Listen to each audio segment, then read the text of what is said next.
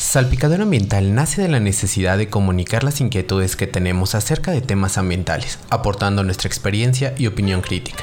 Bienvenidos a Salpicadero Ambiental, esperemos que les guste y nos ayuden a pensar cómo podríamos solucionar los problemas ambientales a los que nos estamos enfrentando. No olviden suscribirse, compartirlo y seguirnos en todas nuestras redes sociales. Pues muy buenos días, tardes o noches de donde nos estén escuchando. Bienvenidos a un episodio más. ¿Qué tal Gonzalo? ¿Cómo estás? Hola Mario, buenos días, tardes o noches para todos los que nos escuchan o nos ven por YouTube. Eh, estamos bien Mario, mucho mejor, este, ya casi a nada de empezar la, jornada laboral. ¿Tú cómo estás Mario? ¿De qué vamos a hablar el día de hoy? También muy bien, este Gonzalo, pues aquí, aquí este, disfrutando de esta bella cuarentena, ¿no? Diríamos. Y, pues bueno, ¿no? Ya, ya van varios días que, las cosas andan candentes ahí en política ambiental, agricultura, y pues así que vamos a hablar de, la pelea de los dos Víctor, la pelea de peleas entre secretarías, y pues estamos hablando justamente de la SADER, que es la Secretaría de Agricultura y Desarrollo Rural, y la Semarnat, que es la Secretaría del Medio Ambiente y Recursos Naturales. No podía faltar esa preciosa Semarnat y bueno, que esto empieza el debate, por así decirlo, que si es bueno usar glifosfato o que si es peligroso, qué es lo mejor para los campos mexicanos o que la verdad pues no lo es, ¿no? En fin, eh, esta lucha sobre qué es lo mejor para la agricultura, para las tierras y para el medio ambiente y todas las políticas ambientales que giran alrededor de esto pero ahora están centradas en el glifosfato, pues el cual trataremos de entender un poco el día de hoy. Exactamente, ahora sí que glifosfato para dummies como nosotros. Y, pues bueno, ¿no? Empezando con, con, esto, pues a nivel mundial, este compuesto pues forma parte de muchísimos y muchísimos herbicidas o en un mal doblaje al español no latino, mata hierbas. Y pues bueno, ¿no? es algo, algo muy popular que se está utilizando en los campos. Lo que hace este glifosfato, pues mata todas las hierbas eh, debido a que bloquean la producción de aminoácidos esenciales de las plantas. Estos aminoácidos pues son completamente necesarios para que, las plantas produzcan eh, sus proteínas estructurales y las funcionales, es decir, pues que pueda crecer el tallo, que pueda crecer pues todos estos pequeños conductos dentro de la, de la planta para que crezcan y y puedan disfrutar de un rato de sol.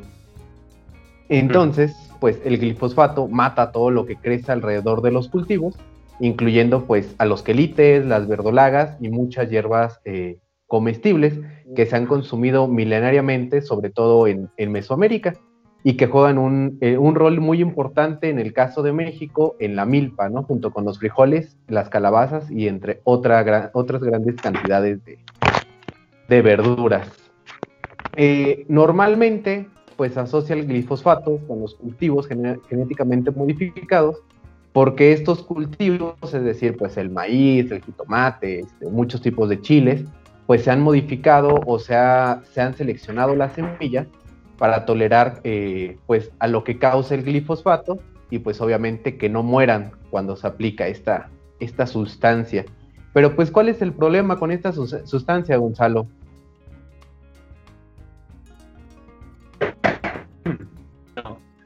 El problema es que causa graves problemas de manera directa o indirecta a la biodiversidad. Eh, que naturalmente se deberían de controlar a la misma plaga, ¿no? Entonces, sin contar que en la polinización también afectan planteales para algunas especies, eh, también el ambiente marino este, llega a sufrir las consecuencias ya que altera las comunidades acuáticas naturales convirtiéndose en un factor de desequilibrio en los ecosistemas. Y bueno, ya sabemos que a muchas personas no les interesa lo que suceda eh, con las abejas o las mariposas o con algún escarabajo. Pero, entonces, hablemos sobre que ya se ha demostrado que el glifosfato está presente en cuerpos de aguas superficiales y en aguas subterráneas. Y adivinen quién se toma esa agua. ¿Cuál es como tu Primera opción, Mario, que se te vente a la mente de quién se toma estas aguas. Pues obviamente los animalitos, ¿no? Ya sabes, Bambi, Tambor. sí, también ellos. Este, pero alguien que tal vez le importe más a la gente que pues decía, ah, pues un conejo, un, venado, no pasa nada. Ya sé, ya sé, a nosotros. Nosotros los humanos somos los que bebemos esa agua, Gonzalo. Así es.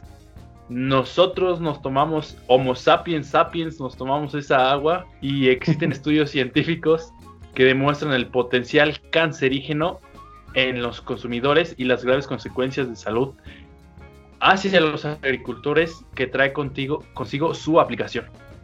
Bueno, y además de que en, estos, en este paradigma productivista bajo el cual nos encontramos, ya sabes, producción masiva, el uso indiscriminado de químicos agrotóxicos, pues han ido eh, aniquilando ¿no? la, agricultura tradicional, esa agricultura milenaria basada en, conocimientos colectivos, eh, que para transitar pues a una agricultura un poco más dependiente de pues de insumos externos que han beneficiado pues únicamente a unas cuantas empresas de las más ricas actualmente.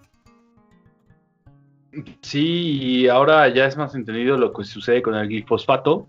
Eh, pasemos a la noticia en donde Víctor Villalobos, este caso lo, lo catalogaremos como el malo de Sadet, eh, pretendió de manera unilateral, sin consenso, sin consenso, perdón, y contradiciendo las instrucciones de nuestro Tatuani, del presidente de México, publicar ante, ante la Comisión Nacional de Mejora Regulatoria, la CONAMER, el anteproyecto presidencial relacionado, relacionado con el tema del glifosfato, firmado por el secretario Víctor Manuel Toledo, que sería el bueno en este caso, Semarnat, ¿no? Que ya levanta la voz y todo quien evidentemente está en contra del uso de este producto, lo que llevó, sin su previo consentimiento, eh, a solicitar una, una disculpa pública, porque además de firmar en su nombre un documento sin su aval, contradice absolutamente las acciones pues de que la secretaría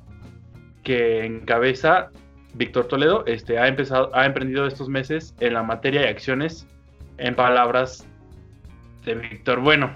Entonces, ir en contra de instrucciones contra el presidente, dadas por el presidente, perdón, este, se podrían resumir en que fue por el bien de todos, ¿no? Ya sabemos como que la frase icónica de, de esta 4T y que no era como la, la principal o el principal tema del glifosfato, ¿no? Entonces estas palabras salen de un jornalero de San Quintín, eh, pues que fue lo que dijo AMLO cuando andaba en campaña. Pues sí, lamentablemente esta, esta pelea entre que si es bueno o es malo, ¿no? Como tú lo has mencionado, pues ya hay diferentes estudios que demuestran que, pues que no es tan bueno, ¿no? Pero, pero bueno, ¿tú crees que los herbicidas son necesarios para la agricultura, Gonzalo, y para acabar con el hambre que existe pues en nuestro país y alrededor del mundo? Mm, mira, tengo ahí como opiniones encontradas, porque tal vez es una analogía mala, tal vez estoy confundiendo esto, pero eh, siento que debería ser como con los antibióticos, ¿sabes? Em, no cualquiera, o bueno, el, el huesero no te puede representar antibióticos, ¿no? El chamán no te puede representar antibióticos. ¿Por qué? Porque no es gente capacitada, no es un médico, ¿no? Entonces, no es por discriminar a la gente que se dedica al campo, como dices, tienen eh, esta experiencia milenaria eh, colectiva, pero pues no es lo mismo que les digan, mira, este es el herbicida y lo vas a echar dos veces al día, ¿no? Pero dice, ah, pues dos veces, mejor le echo tres para quejarle mejor, ¿no? Entonces creo que debería haber como Mm, ¿cómo se dice esto? Este, capacitación por parte de ingenieros agrónomos o cosas así, o de plano, este, decir, ¿sabes qué? Pues mm, no, mm, pues no hacerlo, ¿no? O sea, digo, no quiero satanizar los herbicidas, pero tampoco soy fan, ¿no? porque si antes se podía controlar eh, las plagas, ¿no? Es como tipo así la mercadotecnia, ¿no? Este vaso ya lo tenía, pero ahora te vas, te vendo un vaso que brilla en la oscuridad, ¿no? O sea, ¿qué cambia, no? Ya no, ya no es la función es la misma, pero este, pues esta mercadotecnia nos hace creer que lo necesitamos, este, pues ya hay como eh, gente de psicología, ¿no? la mercadotecnia para decir, pues así creas necesidad en una persona, ¿no? Etcétera, etcétera. Entonces podría ser que algo similar suceda en la agricultura, que se le hace creer al agricultor que necesita producir en exceso y que para esto eh, hay que eliminar las hierbas que generen competencia, ¿no? Aunque muchas veces son benéficas, ¿no? Porque unas fijan, fijan nitrógeno o fijan fósforo, etcétera, etcétera, que necesita estos, estos minerales para crecer. Entonces te dicen, no, mira, mejor usa usa el herbicida y este abono, que pues le va a hacer bien, ¿no? Porque son como hermanitos o primos. Entonces, los agrotóxicos y otro tema eh, por ahí que entra, los transgénicos, no serían necesarios para acabar, acabar con el hambre en el mundo y pues se podrían producir alimentos más, más verdes, por así decirlos, ¿no? Y, tal vez eh, tal, eh, sin efectos secundarios. ¿O tú cómo ves, Mario? Sí, sí, sí, este, coincido pues con esa parte, ¿no? O sea, yo creo que con esta con esta innovación científica, tecnológica, etcétera, etcétera, etcétera, que, que diario se realiza dentro de muchos laboratorios, dentro de muchas universidades, pues se van encontrando, ¿no? Diferentes compuestos que podrían ser beneficiosos sin que dañen al ambiente como tal o a los cultivos. Pero pues hay una, una cuestión pues de desconocimiento, como tú lo mencionas, en que les dicen, pues bueno, ponle esto y le vas a poner tantito. Y ellos dicen, no, pues yo le pongo el doble para que funcione mejor. Pero evidentemente pues existe una mercadotecnia, ¿no? Como tú lo vienes eh, mencionando, ¿no? Y no solamente en esta cuestión de, agrotóxicos, sino también en cuestión como de semilla, ¿no? Eh, en muchos campos mexicanos se les vende ese maíz, ¿no? Que es fuente principal de cultivo en nuestro país y de, y de nuestra dieta, ¿no? Sobre todo, y no solamente de México, sino de muchos países hacia el sur de México, y te venden semilla, ¿no? Que es como de, ah, pues toma esta semillita de maíz, es la mejor porque va a crecer dos veces más rápido que la que tienes actualmente. Y evidentemente, pues esa semilla ya necesitas estarla consumiendo constantemente porque pues ya se convierte en una necesidad, a diferencia de la semilla tradicional que año con año se va renovando eh, de manera natural. Y pues actualmente, regresando a este tema, pues el mayor exponente de, agrotóxicos pues es el glifosfato que está en la mesa de todos los, países, ¿no? Hace algunos años era el, DDT o el Captafol y entre muchos otros, pero, pero estaban enfocados, aunque estaban enfocados como otro tipo de, de eliminar otro tipo de plaga, pero finalmente eran dañinos, ¿no? Se comprobó que eran dañinos y se fueron eliminando pues de, de las cuestiones agrícolas de cada uno de los países, incluido México. Eh, yo creo que, que, pues sí es muy viable la agricultura sin, sin todos estos químicos, porque en México pues se desperdician anualmente algo así como 28 millones de, de toneladas de, pues, de alimentos, ¿no? Algo así como pues 76.712 toneladas diarias, si las, si las matemáticas no me fallan en estos momentos. La calculadora. Exactamente. Y, pues esto se traduce obviamente en dinero que pierden las empresas, eh, evidentemente dinero que también pierden los hogares y que pierden los gobiernos, y pues sin mencionar que todo esto pues agravia, ¿no? Toda esta cuestión de, de, de inseguridad alimentaria y pues así como se desperdicia esta cantidad de comida, pues cuántas personas no, no podrían, eh, bueno, podrían comer si existiera un mejor aprovechamiento de los alimentos, que, que pues son millones de toneladas, no solo son eh, frutas o verduras, sino que también son otro tipo de productos como leches, carnes, quesos, huevos, pan, entre muchísimas otras cosas. Sí, cara, y bueno, si esto lo queremos como amplificar, a nuestros vecinos del norte, pues estábamos hablando que se desperdician 167 millones de toneladas de alimentos, siendo pues, nuestros vecinos, los gringos, el primer lugar con 126 millones de toneladas, en segundo lugar la patria es primero, México, con 28 millones de toneladas, y bueno, la hermosa este, hoja de maple con 13 millones de toneladas, ¿no? Canadá. Entonces, según la Comisión para la Cooperación Ambiental, eh, aunque este estudio está más enfocado en eficientar a las empresas para que no se desperdicien recursos en la elaboración de eh, cada uno de los productos o el empaquetamiento, pues también habla de lo que mencionabas, ¿no? Una sobreproducción de alimentos por esto que surge, pues ya décadas atrás, con lo que sería la revolución verde, ¿no? Así es, y algo muy interesante es que México, al tener un mayor de porcentaje de, negocios locales o, e independientes, es decir, la fondita de la esquina, la señora de las gorditas, el señor de los tamales, eh, la cafetería de algún amigo, etcétera, etcétera.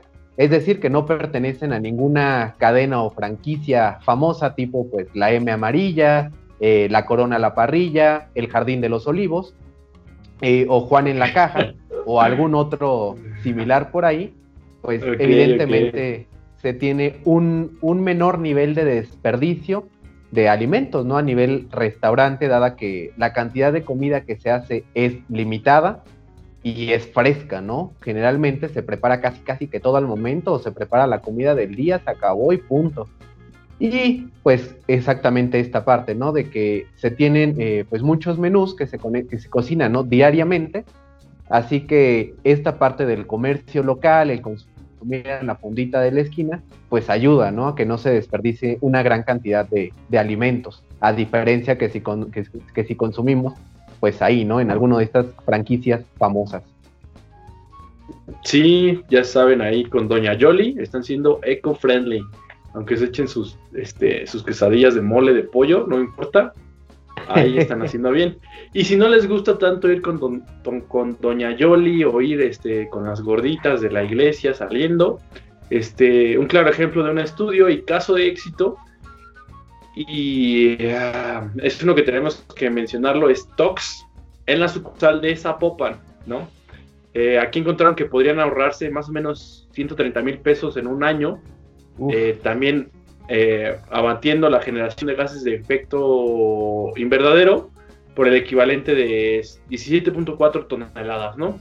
Además de que se podrían donar 3.8 toneladas de alimentos ahorrados lo que equivale más o menos a, igual sacando la calculadora, 42.710 comidas. Entonces, si lo que hizo, lo que se hizo en esta sucursal, y bueno, desconocemos si se hace ya a nivel nacional, eh, pues tendrían posibilidades de ahorrar varios millones, ya que es una cadena bastante importante en México, y ya que son pues 207 establecimientos, ¿no? ¿Cómo ves, Mario? Pues bastante, bastante bien, ¿no? Estaría interesante pues ver si, si se ha recreado a nivel nacional esta, esta pequeña gran propuesta, ¿no? De, cuestión de alimentos que combate pues justamente esta inseguridad alimentaria que lamentablemente sufren millones y millones y millones de personas actualmente en el país. Pero aquí la pregunta para, para ti, el que nos estás escuchando, es, ¿Qué pasaría si otras cadenas de restaurantes se suman a este tipo de, dinámicas?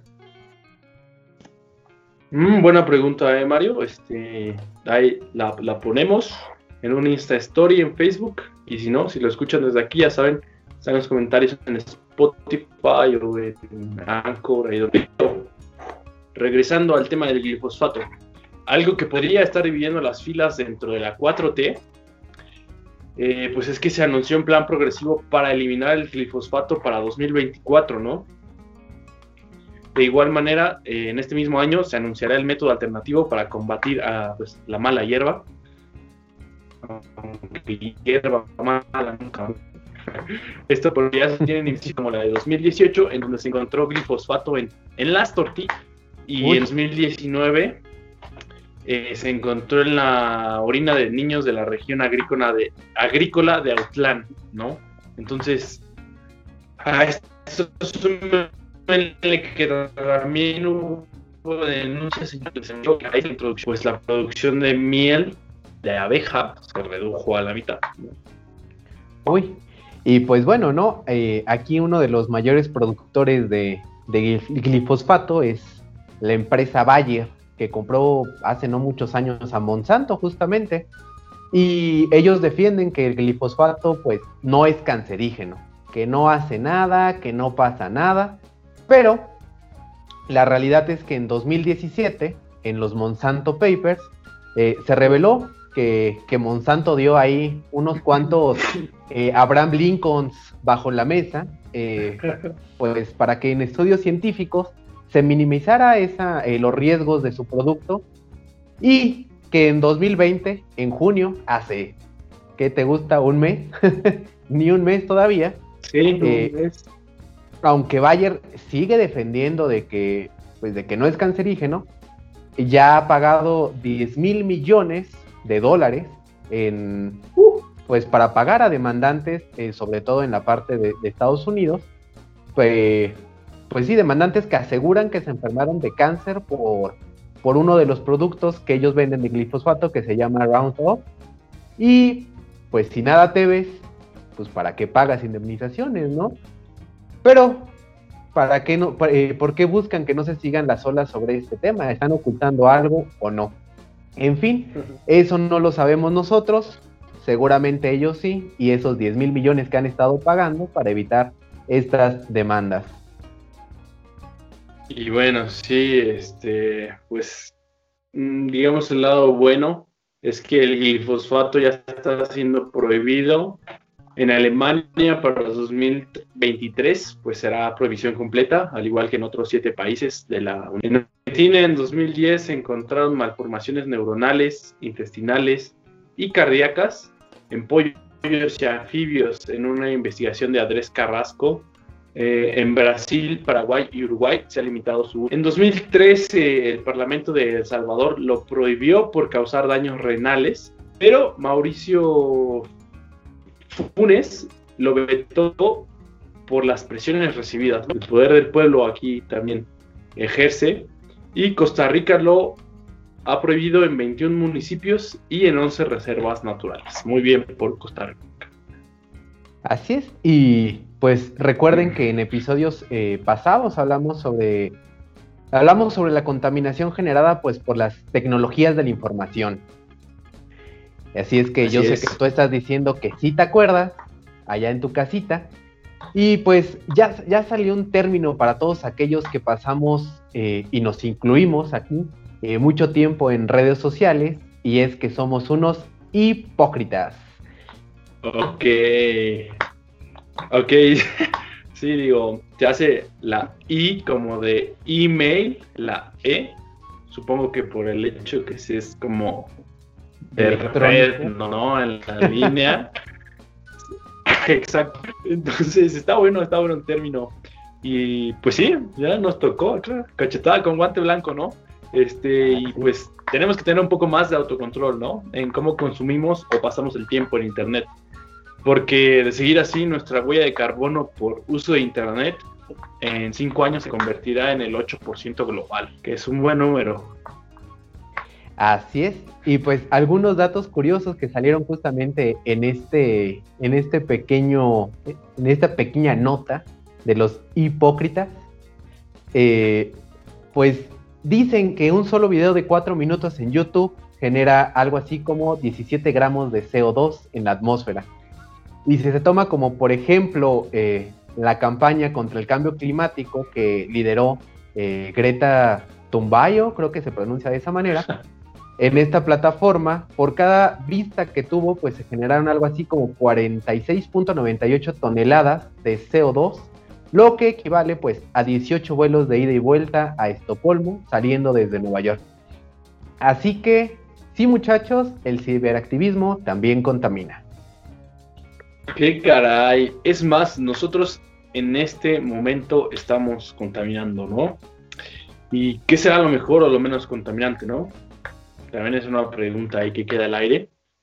Pero bueno, en fin, dándole la vuelta al mundo, en Suiza se desplomó una porción del glaciar suizo de Turtemang, no sé cómo se pronuncia, espero que lo haya pronunciado bien, o lo más parecido, que se encuentra a 2.600 metros sobre el nivel del mar, con un estimado de 50 centímetros diarios de hielo derretido. Así es, y según un estudio, la última década ha sido la más calurosa registrada en la Tierra.